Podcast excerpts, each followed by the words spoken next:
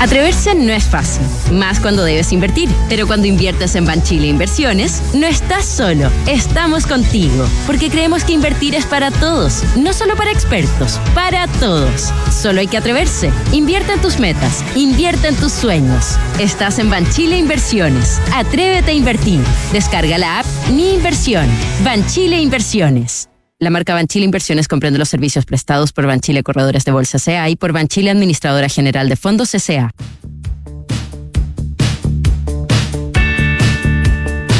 Duna presenta Café Duna con Polo Ramírez y Paula Frederick. Duna. Sonidos de tu mundo. Son las...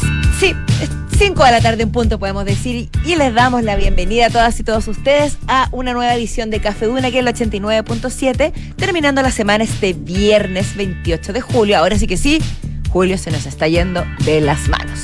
Según la Dirección Meteorológica de Chile en estos momentos tenemos una agradable, podría decirse, temperaturas bastante, de 23,4 grados. Eso hay 23,4 grados, perdón que me meta, pero 23,4 grados. 23,4 este... grados. ¿Cómo, osas. ¿Cómo osas meterte? Perdón, perdón. Déjame darte el pase.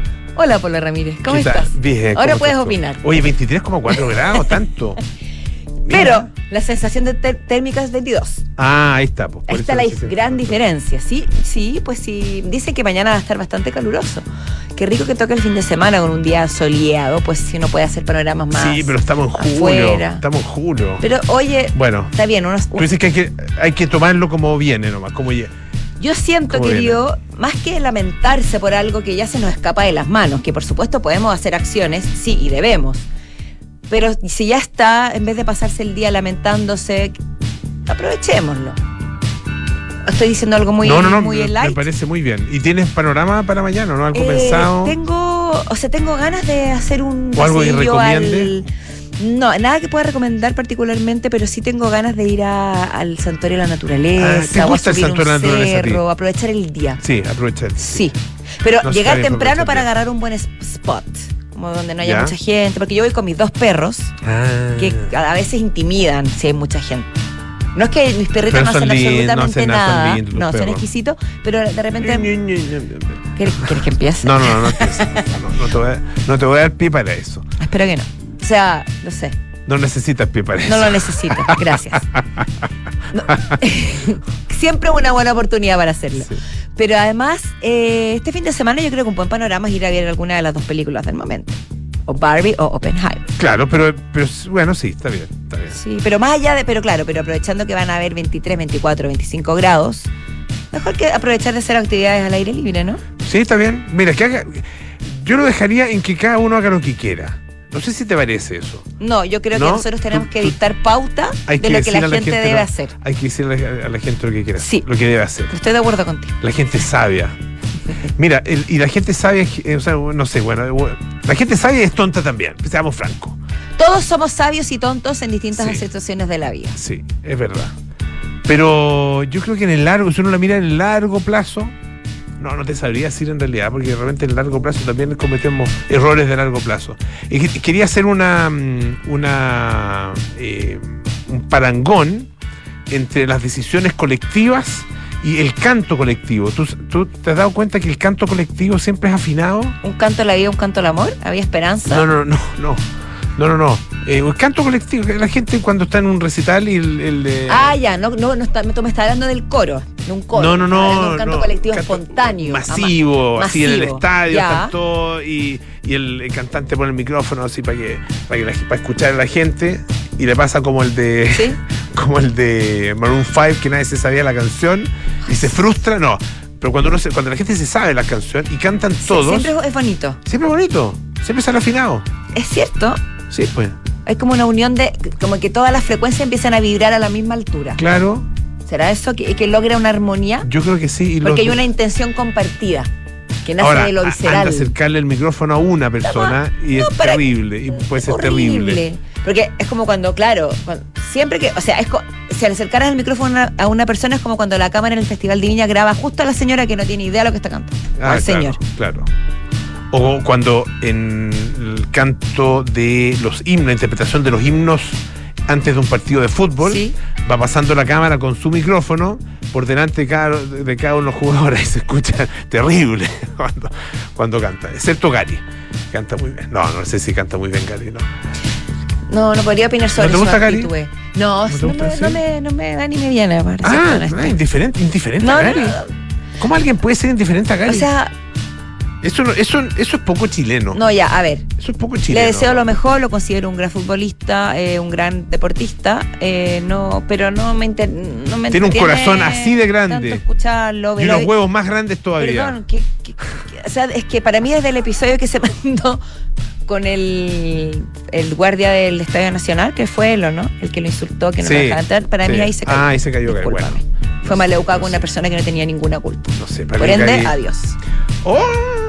Hoy, hoy día estoy Ahí, drástica. y, y- y es drástica, sí. y él está muy preocupado por lo demás, y seguro. tan definitivo todo, ¿ah? Tú no crees en la redención, no crees en la segunda oportunidad en la vida. Ayer hablamos de esto, hablamos de las re- de las re- red flags y si había que darle una segunda oportunidad a alguien que nos causaba una mal- primera mala impresión. Y hay Sí. cier- sí, pues hay ciertas ocasiones en que sí. Sí, hay ciertas ocasiones. en que sí. Oye, eh, vamos al- a nuestro programa. ¿Es Hoy día es- posible el amor? Estamos, est- estamos transformándonos a pasos agigantados y peligrosamente en una consulta tipo doctor y doctora corazón. Debemos tener próximo no año, chaca- eh, cha- eh, chacotero próximo año, el proyecto próximo año, abrir teléfono. Sí. Sí. Y que, nos, y, que, y que la gente nos pregunte, porque Sí, tal vez. súper original. Por Súper eso. original, y que nos cuente su historia. Eso, que de- la de gente amor, llame, cuente una sexo. historia y nosotros le damos consejos, los escuchamos y luego le, le dedicamos un tema. Claro. Le ponemos un le tema. ponemos un tema. Esa Ya. es una buena idea. Es una súper buena idea, súper original. Eh, Sí. No, pero eh, mira, esto tiene que ver con lo siguiente. Eh, está en Chile y lo entrevista el diario La Tercera hoy día un filósofo que, fíjate que eh, lo, lo tuvimos hace unos, hace unos años en aire fresco. A este Ah, filósofo, él es argentino eh, y mm, esa vez vino a conversar sobre, era un, un libro también que era como, eran como 11 ideas fundamentales de la filosofía. Ah. Eh, y era súper interesante, como, que es, no sé, la verdad que no, no, de filosofía no, no, no me, ahí no me manejo mucho, pero cualquier concepto filosófico, o sea, un concepto filosófico fundamental, no sé, la- eh, Uy, qué terrible que no se me venga ni uno a la mente. A mí Un tiempo en que me gustaba mucho la filosofía y leía harto, cuando era inteligente. ya, pero ponte tú la insoportable levedad del ser. Ah, que no es no- no es un ¿Esa concepto- frase? pero, pero la frase pega. Ah, sí, se me, se me acaba de ocurrir, fíjate. La insoportable levedad ¿Te del ser. que se te ocurren ideas geniales y creativas de, de cero? Entonces él Impactante. hace como un análisis de esa idea y de dónde viene el autor o los autores y la- eh, así, 11 ideas fundamentales. Bueno, pero ahora está hablando en este libro que presenta en esta oportunidad, habla del amor. El amor es imposible, así se llama su libro. Ah, El amor es imposible. Él eh, tiene un nombre que, si uno, que es intimidante cuando uno lo ve escrito, pero no es tan difícil. Es Stan, Steinschreiber. Que Steinschreiber. tiene, el récord, tiene un récord, ¿sabía? Su ¿Cuál? apellido, el de las consonantes, de la, más, la mayor cantidad de consonantes juntas. ¿En serio? No, no sé, pero Sí, parece. Pero, pero puede ser perfectamente. tiene como cinco consonantes seguidas. ¿Cuántas de son? hecho, claro, tiene una J, una N, una S, una Z, una R junta. Cinco. No, te pasaste, cinco. Ya, no sé si pero bueno, palabra, en polaco tal vez sería. pero está súper interesante El tema. el tema y la entrevista que le hacen ahí a, a Darío Steinschreiber. tú, lo vas, tú vas a mencionarlo Oye, ¿tú durante sabes- todo el que yo lo entrevisté acá, Mm. en aire fresco, y iba a revisar la entrevista para ver cómo había pronunciado el nombre, pero no me atreví. Dije, lo había pronunciado tan horriblemente mal que prefiero claro. no. prefiero ¿Para no qué? ¿Para qué, ¿Para qué indagar en eso? Si, ¿Para ya- qué? Sí, ya si él no le molestó y no te lo hizo saber en su momento, ya fue. Era muy simpático. Ya fue. Era muy simpático, además. Sí. ya fue. Eh, bueno, nuestros infiltrados, por favor. Sí, Alejandro Laluz, periodista de tecnología, nos va a hablar, por supuesto, de su molestia, que se suma a la de muchos, del cambio de nombre X, pero X, pero más allá de eso, que al parecer ya nos estaríamos despidiendo de Twitter. Y nos va a comentar algunas cosillas respecto a Oppenheimer, la película, y a la mecánica o a la física cuántica, que es el tema que, que está rondando en el aire, suspendido en sus moléculas en el aire, pero que pocos entendemos. No digo que me incluya, pero bueno, vamos a conversar respecto de eso y alguna que otra sorpresilla por ahí. Oye, Claudio Vergara nos va a hablar, nos va a hablar de Mick Jagger, de sus 80 años y de otros octogenarios y septuagenarios y muy luego nonagenarios Uh, muy, oh. de la música que siguen dando vuelta, que siguen produciendo y que siguen actuando en vivo. Hay varios de ellos. Eso es como para contrarrestar la partida de gente. Eh, Como hemos hablado harto de muerte. Y bueno, Tony Bennett ya está, ya estaba mayor, pero Tony O'Connor muy O'Connor, joven. bueno, Cecilia que también Cecilia estaba, que sí. también, claro. Entonces, Que no era tan mayor tampoco Cecilia, 76 años. por eso no era tan mayor. No. Por eso lindo también de celebrar la vida. Mm, Así es. Viva la la vida. vida. Volvemos a, a Julito Martín. A don, don Julio, sí. Oye, eh, ¿viste que Taylor Swift, Taylor Swift sube la inflación No, Taylor Swift es impactante. eh, y además genera terremotos? O sea, temblores, un temblorcillo, temblorcillo. Fíjate que en, eh, ella actuó en Seattle, ahí en el estado de Washington, en Estados Unidos, en un, una- en un estadio que se llama el Lumen Field. 22 y 23 de julio. Y fíjate que la gente saltando, ah, gritando, moviéndose, eh, toda, toda la, la- eh, el entusiasmo desbordante que provocó significó un sismo. sig- Significó Literal. un sismo literal, actividad sísmica equivalente a un temblor 2.3. Nunca ¿Qué la pasa? claro, nunca el, el- el término el terremoto, Terremoto ha sido tan, tan real, digamos, la, la- la Claro, metáfora. Esto fue un. eh, ¿Cómo se llama el, el, eh, sis- sismógrafo? Sismógrafo, claro, Ujú. ese es el, aparatito. Un sismógrafo eh, que, em, claro, pudo em, detectar entonces estas ondas, que eh, esta actividad sísmica que generaba eh, los fans y las fans em, bailando. Y esto es comparable, dice, a lo que es, es conocido, em, lo que fue conocido como el, eh, el Beastquake. Beastquake, el año 2011. tiene, tiene nombre ya el fenómeno. Es que es- eh, tuvo, tuvo porque eso fue cuando los eh, Seahawks eh, de Seattle, ah, eh, esa fue una respuesta, digamos, el- el- el- de- de- también de desborde absoluto, cuando marcaron un, touch- un touchdown ah, en, eh, en un partido de la NFC. ah, y esto contra los Santos de, o los Saints de Nueva Orleans. Y ahí, bueno, esa marcaron y quedó la embarrada y la gente se desbordó, se volvieron locos y generaron un sismo. Esto fue conocido como el Beastquake. Y ahora entonces, eh, con estos 72 mil y tantos fanáticos, ¿no es cierto?, en el show del sábado, eh, que de hecho es un récord ah, para, para la ciudad. El, el anterior era de 70 mil personas en eh, el año 2011 em, por parte de YouTube. Em, bueno, el movimiento de ellos efectivamente em, puede, de- puede verse, digamos, en la detección que hizo, este- que hizo este eh, sismógrafo, entonces, un sismógrafo que está ubicado ahí mismo y que se ven efectivamente todas las ondas ah, y, y la manera como se mueve el piso ah, en la medida en que van bailando los fans. Mira, que, esto, bueno. esto se une a lo que hablábamos al inicio. Cuando el canto al unísono de, de todos los asistentes a un concierto se une, se crea un coro mágico. Claro. Y lo colectivo también puede generar movimientos telúricos de, de envergadura, reales. Entonces es, es bonito lo que pasa cuando nace de una emoción positiva. No de un, Así- no de un sí, reclamo, claro. de una molestia, sino que de algo, de como que la, la te sobrepasa tanto que, Sería bonito que saber la si- tierra se mueve. si el día en que, claro, que, que, bueno, podría haber sido ¿ah? cuando, cuando Chile ganó la Copa América, eh, 2000, ¿cuándo fue? 2015, Copa América, ¿o no? Ganamos la Copa América, la, la- la de acá, o 2014, 2015, ya no me acuerdo. Oh, no. Ha pasado tiempo, ¿ah? Ha pasado harto tiempo. Casi 10 años Bueno, ya. sí, sí. Imagínate. Pero, pero yo puedo estar mal con la fecha. Eh, pero ahí puede haber perfectamente. Se, se puede sentir un sismo. Sí, por la, Ah, claro, En el Estadio Nacional, en la final. pero no había nadie controlando. No había, claro. Ese es el tema. No había nadie midiendo. ¿Cuántos nos habremos perdido? Sí, pues. Es como, tú sabes que hay unos estudios que hacen, yo lo he visto unos estudios que hacen en España a propósito del gasto de agua ah, o el consumo de agua en, eh, durante los partidos, ponte tú el derby, ah, partido, o los partidos de la selección española, pa- particularmente el derby entre Barcelona y Real Madrid, y en el entretiempo sube el consumo de agua. Mira. Ah, Sube la mucho. gente, claro. La gente va al baño, al tira la cadena Listo. Claro. Ta, se dispara. y se dispara con su. Supongo que se lavarán las manos después y se dispara. Asumiendo que es así, es, esperemos que ese sea el motivo porque se sí, gasta el agua. Sí. Oye, eh, Hay gente que no- tiene esa mala costumbre. Sí, de no lavarse las manos y después te, da- después te da la mano. Oh. O te, te da una palmadita en el hombro. Ah. Te hace en la cabeza así un cariñito. O en, o en el cachete. Nuestra querida Pito nos confirma que fue el 2015. 2015 ya. Ah, muchas gracias. 2015 2016 ya. 16. Las dos Copas de América. Qué lindo momento.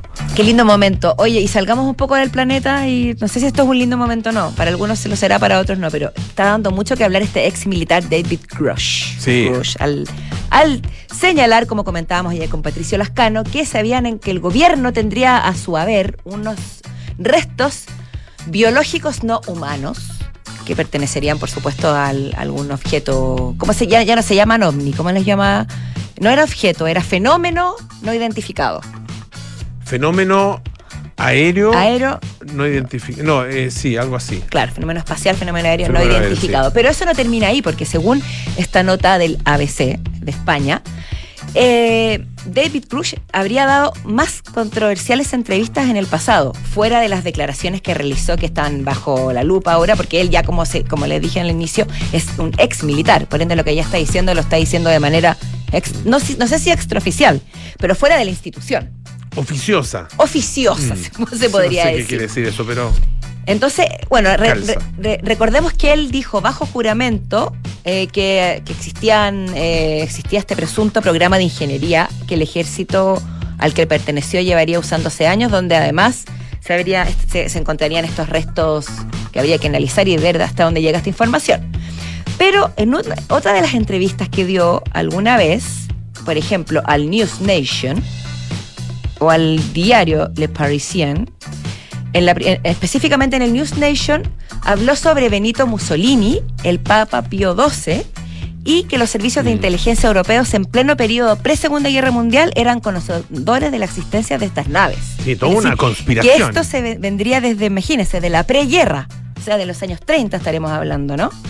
Y involucraría a ni más ni menos que Benito Mussolini y al Papa. Y también dice que el primer, dijo Grush, que el primer contacto de estas naves, grandes como un campo de fútbol, especificó, o sea que dio más información de la que suele dar, se habría producido hace 90 años. La primera fue en Europa, en Magenta, Italia. Porque según lo que dice él, se habría recuperado un vehículo parcialmente intacto. ¿Dónde está este vehículo? ¿Dónde están estas naves del tamaño de la cancha de fútbol? Nadie, lo sabe. Nadie la vio. No, no han trascendido fotos, no se han mostrado imágenes, no sé en qué va a quedar. Algunos lo consideran un loco, otros lo consideran un iluminado, no lo sé. Lo cierto es que le está provocando que estemos hablando del tema. Exactamente. Su objetivo se está cumpliendo. Oye, Paula, eh, yo creo que tú no tienes este problema. A ver. eh, por lo que te conozco, eh, observando tu A comportamiento. ver, veamos qué tanto me conoces. A ver, el, lo que se denomina fubbing. Fubbing. Ya, ¿ya? Que es una palabra que eh, está compuesta por dos conceptos. Se mezclan ahí dos conceptos en inglés. El primero es phone. ¿ya? que es teléfono. Y el segundo es snubbing. Ah, Snubbing significa ignorar. ya, tú me estás preguntando si yo hago eso al resto de las personas o si yo lo recibo. No, si tú lo haces y básicamente en pareja, porque tiene que ver eh, justamente con eso. Hay un artículo bien interesante en el New York Times eh, que habla de esto. Em, claro, en, en- en principio parece ser algo menor, ¿no es cierto? Una persona que mira el teléfono y que ignora al que, al que está al lado, pero en, puede parecer un comportamiento, eh, claro, eh, no sé, insignificante. Pero sumado, acumulado ah, y persistente en el tiempo, yo creo Es que tremendamente es tremendo. desagradable Es muy desagradable, sí. Yo, yo he tenido poleas. No, no quiero ventilar mi relación amorosa. Yo creo que a todos, a todas y a nos ha pasado alguna vez con nuestras parejas.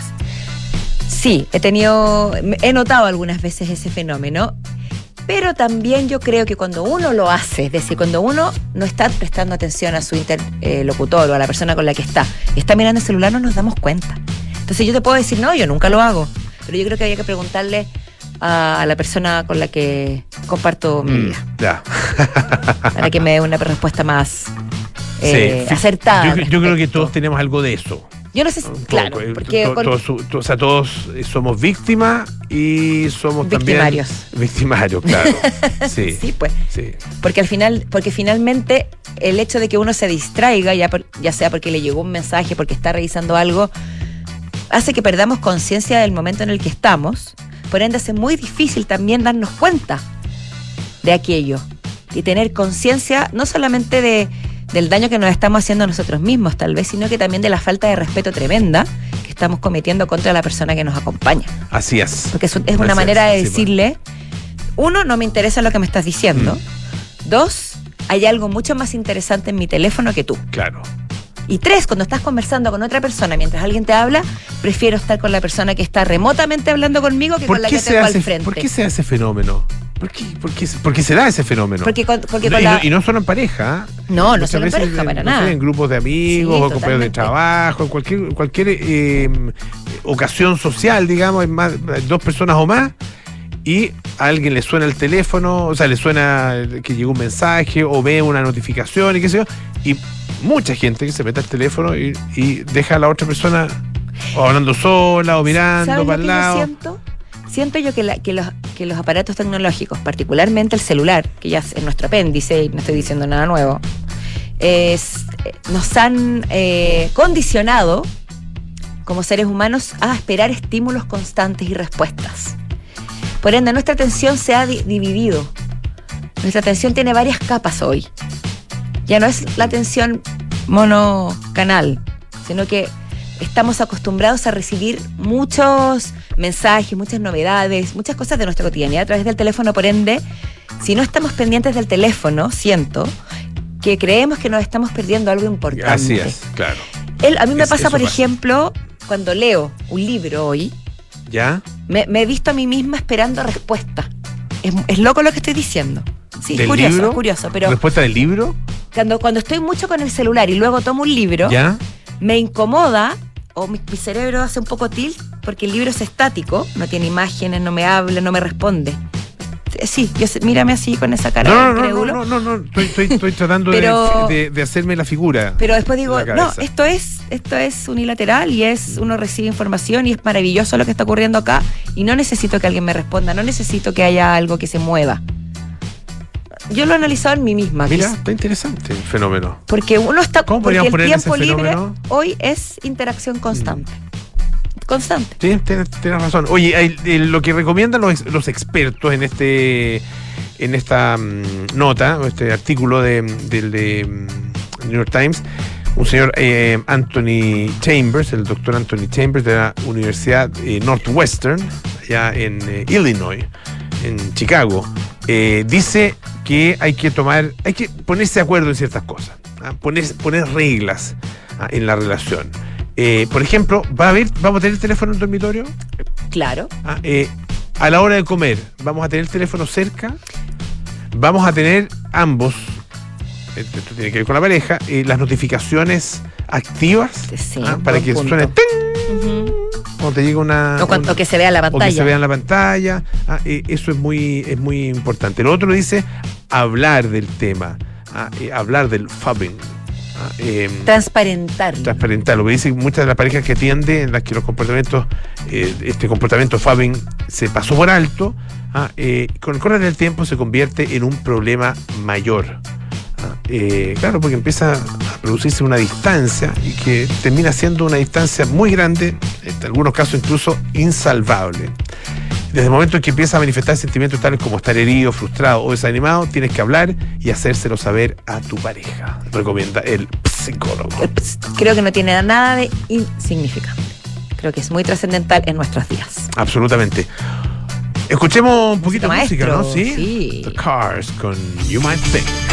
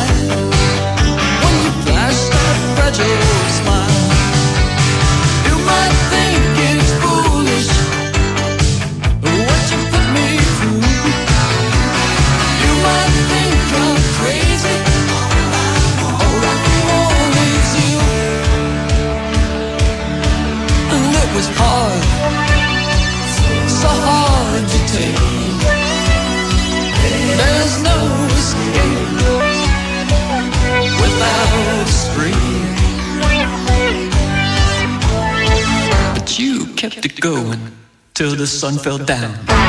You kept it going.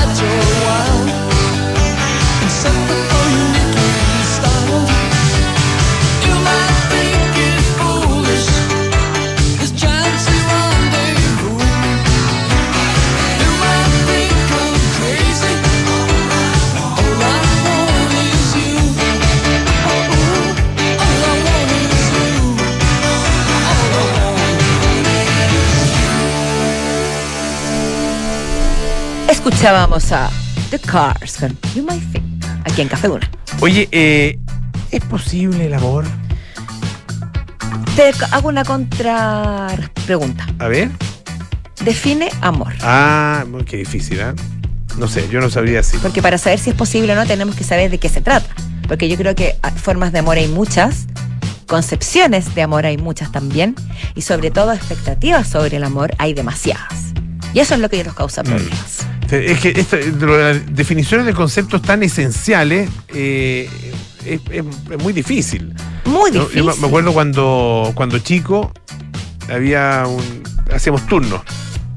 Y eh, uno de los papás del turno, siempre que teníamos pruebas, nos, nos preguntaba cosas. Entonces, cuando teníamos prueba de religión, nos preguntaba, a ver, ¿quién es Dios? Uh, es como, Esa es, eh, oh, mira la pesadez. pregunta mal, es como, Pregunta maldita, uno está, eh, además, Sí. Uno sabía que. O sea, uno no sabía quién era tampoco. ¿Y, y quién lo sabe? ¿Y quién, quién- O sea, de partida no- lo sabemos. ¿Quién puede dar esa respuesta? No. No. Nadie O hay, hay gente que da respuesta, eh, que da respuesta inmediata, automática y apre- preaprendida, Dios es amor, por ejemplo. Por ejemplo, ¿ah? Dios es caridad, Dios es amor, Dios es no sé qué. Es como cuando te preguntaban, ya, pero ¿quién eres tú?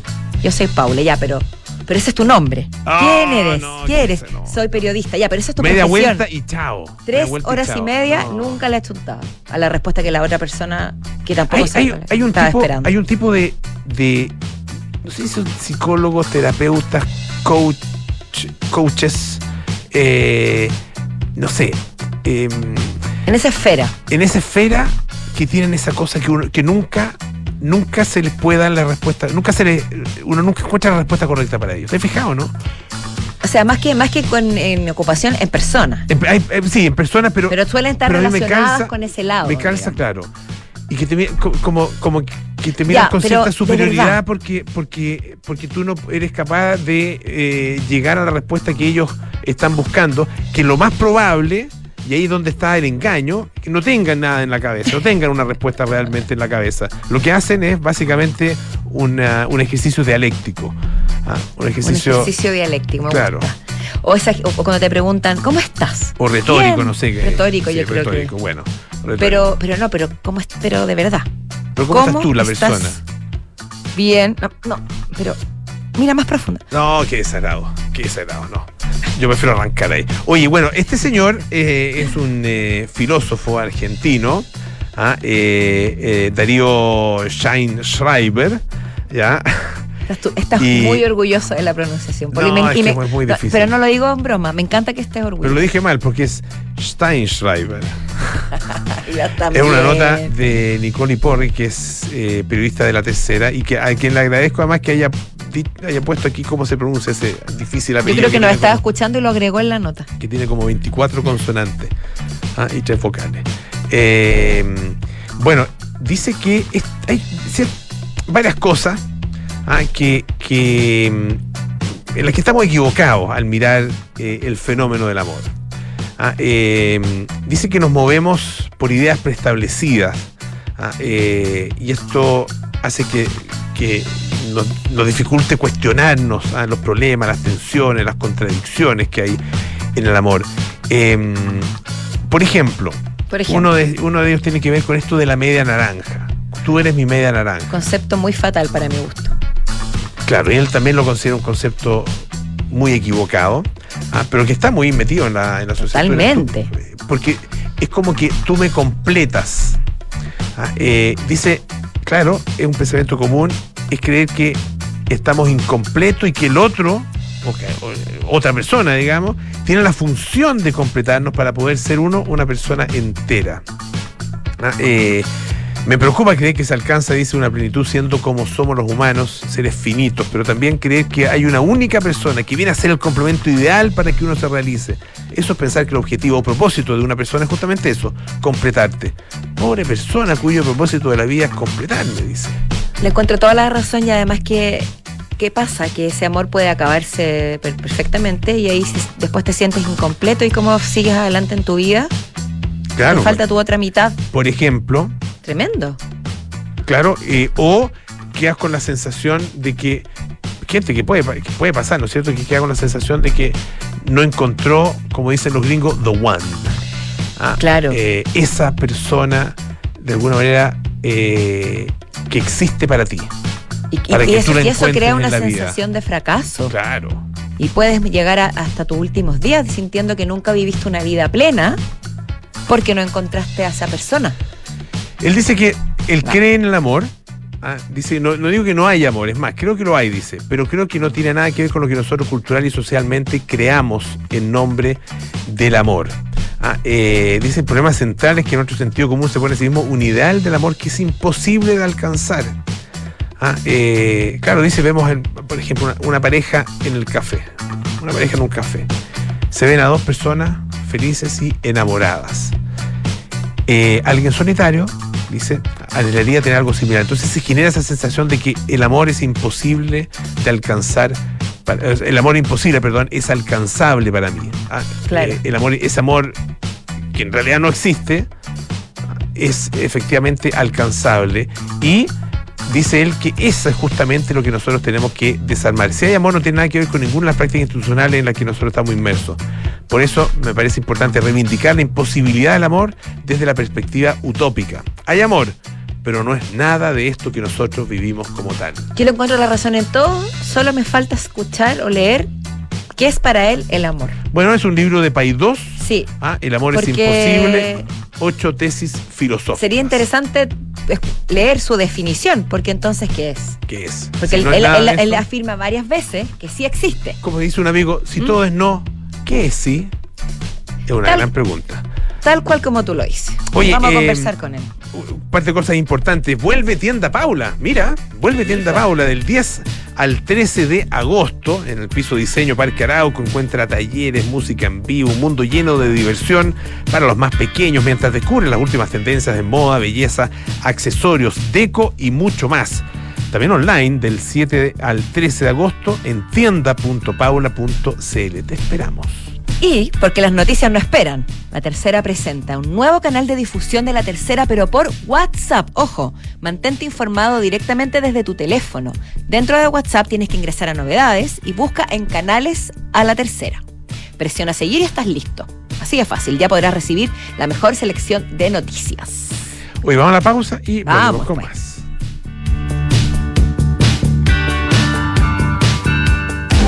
Los fondos mutuos que buscas para cumplir tus objetivos están en Scotia, premiados este 2023 por Morningstar y Premio Salmón, por su sólida gestión con asesoría experta y trabajo colaborativo para tus metas de inversión. Hazte cliente y dale un impulso a tus proyectos. Para responder a los desafíos del futuro, es necesaria una experiencia de aprendizaje verdaderamente innovadora. Una universidad que entregue recursos distintos a los tradicionales para que sus estudiantes puedan crecer más. Universidad Adolfo Ibáñez. Crecer más. Agente gerente de finanzas. Tu misión es contratar de Fontana ERP y conectar tu compañía con inteligencia de negocios, recursos humanos, bancos, abastecimiento y mucho más. ¿Estás listo? Sí, estoy listo. Este mensaje cargado de eficiencia se autodestruirá en 5 segundos. No esperes más y aumenta la productividad, superando todas las misiones de la gestión de tu empresa con Defontana RP. Entra a defontana.com y contrátalo con un 50% de descuento en la implementación. Defontana, pensemos digital. Estás en la carretera. Vas en la nueva clase A de Mercedes-Benz. El motor eleva tus pulsaciones y la suavidad de los asientos te envuelve. La música sube en cada curva. Tienes el poder y la elegancia es tu copiloto. Descubre lo irresistible de la nueva clase A de Mercedes-Benz y marca tu carácter. Conócelo en kaufman.cl y en nuestra red de sucursales a lo largo de todo Chile. Amor, ¿crees que todo salió bien? Sí, mi amor. ¿Y sabes qué es lo que me deja más tranquila? Que sé que mi mamá hubiese querido apoyar a María Ayuda. ¿Y cómo? mi amor, al contratar los servicios funerarios, estamos aportando a cientos de niños de la Fundación María Ayuda, que trabaja por rescatar la dignidad de las niñas y niños más desvalidos, dándoles un hogar a través de sus diversos proyectos. Acércate a nuestras sucursales y recibe toda la información que necesitas. Atención personalizada a las 24 horas. Más información en funerariamariaayuda.cl. Estamos contigo cuando más nos necesitas. Cuando en 1998 formamos MB Inversiones, tomamos un compromiso, coinvertir en los mismos activos que recomendamos. Por eso en MB Inversiones no tenemos clientes, tenemos socios. Socios unidos por la misma pasión, hacer crecer nuestro patrimonio. Socios como en un club. Hoy, 25 años después, renovamos nuestro compromiso con la coinversión. Únete a MB Inversiones, seamos socios y coinvertamos. MB Inversiones, desde hace 25 años, coinvertimos. www.mbi.cl Vivir conectado todos los días con la naturaleza es posible en Edificio QB, un proyecto de inmobiliaria Hexacón en el Parque Cauciño Macul. Edificio QB es toda una experiencia, con una propuesta estética moderna, enfocada en la vida social y familiar, con departamentos de 2, 3 y 4 dormitorios. Conoce más en www.hexacon.cl. En Sonda, desarrollamos tecnologías que transforman tu negocio y tu vida, impulsando la innovación y el desarrollo de soluciones que acompañen la transformación digital de las organizaciones. Cuenta tú también con el respaldo, agilidad y eficiencia del líder en transformación digital. Descubre más en sonda.com. Sonda, tecnologías que transforman tu negocio y tu vida. Sonda, make it easy. ¿Y tú, aún no eres fan del Chile? Hazte cliente en cuentafan.cl. Usa tu tarjeta y participa ahora. Porque cumplimos 130 años. Llevaremos 130 grupos de cuatro amigos a Miami junto a Sky. Hazte cliente e inscríbete junto a tres amigos en bancochile.cl. Y recuerda, para participar todos deben tener y usar su tarjeta fan. ¿Y tú, aún no eres fan? Hazte cliente y participa ahora. Banco de Chile. Qué bueno ser del Chile.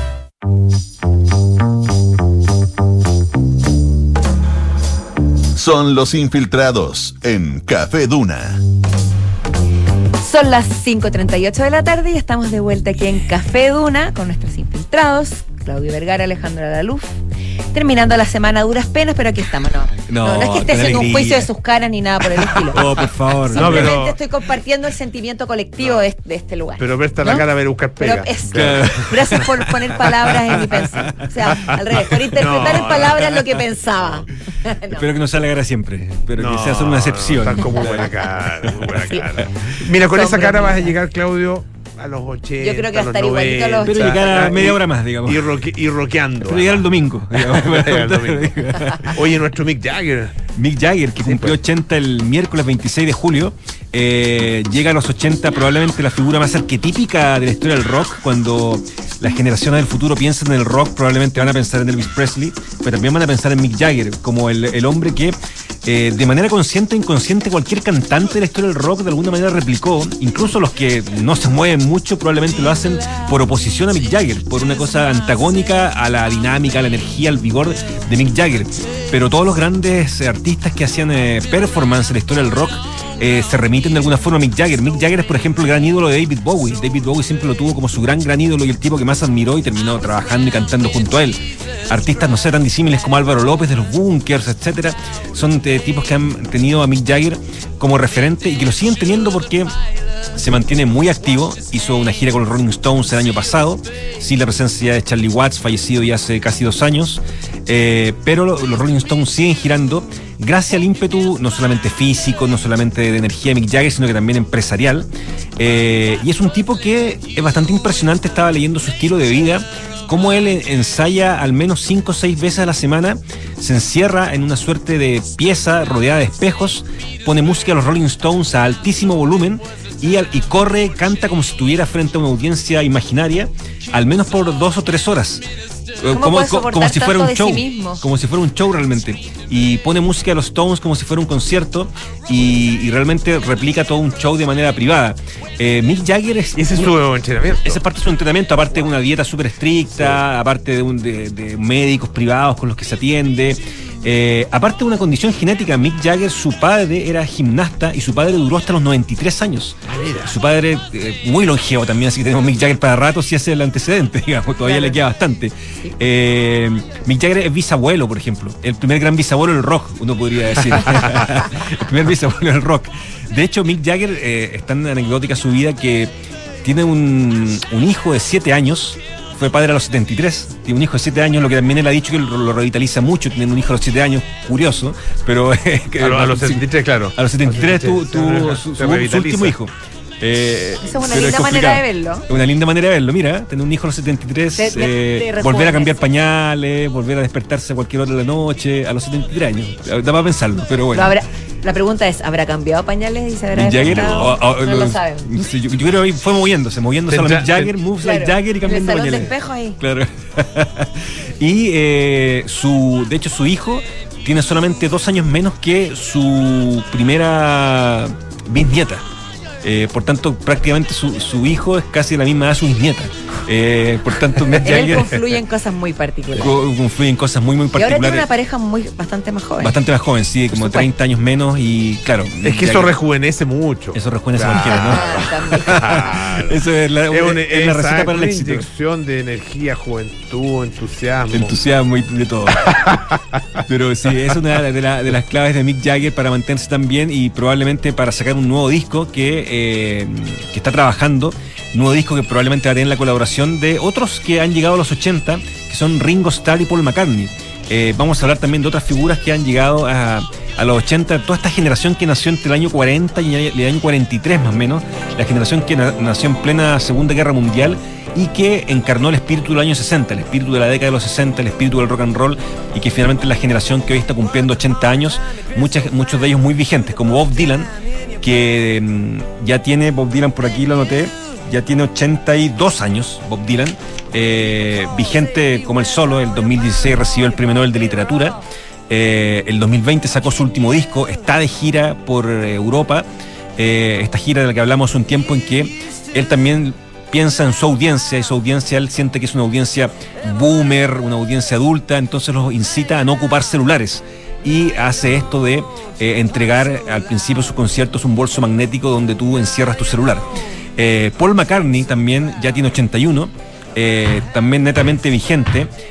Paul McCartney con una exposición en la National Gallery de Londres, donde él exhibe gran parte de las fotografías que él tomó en la época de la Beatlemanía, cuando iba con su cámara Pentax tomando fotos, eh, fotografías privadas de lo cotidiano que vivían los Beatles, está ahí en exhibición en Londres y eh, va a lanzar un podcast. No, se cansa nunca Paul McCartney, increíble la verdad, porque cada vez que uno mira alguna clase de noticia de él tiene que ver con algún proyecto que ya viene, va a lanzar un podcast ahora en septiembre. Y también otros artistas muy vigentes con más de 80 años, Joan Baez, que tiene 82, eh, la gran emblema de la canción Protesta, que en el año 2017 lanzó su primer tema en eh, 27 años. Eh, Caetano Veloso, que estuvo hace muy poco acá en Chile, 80 años también, que dio un gran 80 concierto Caetano.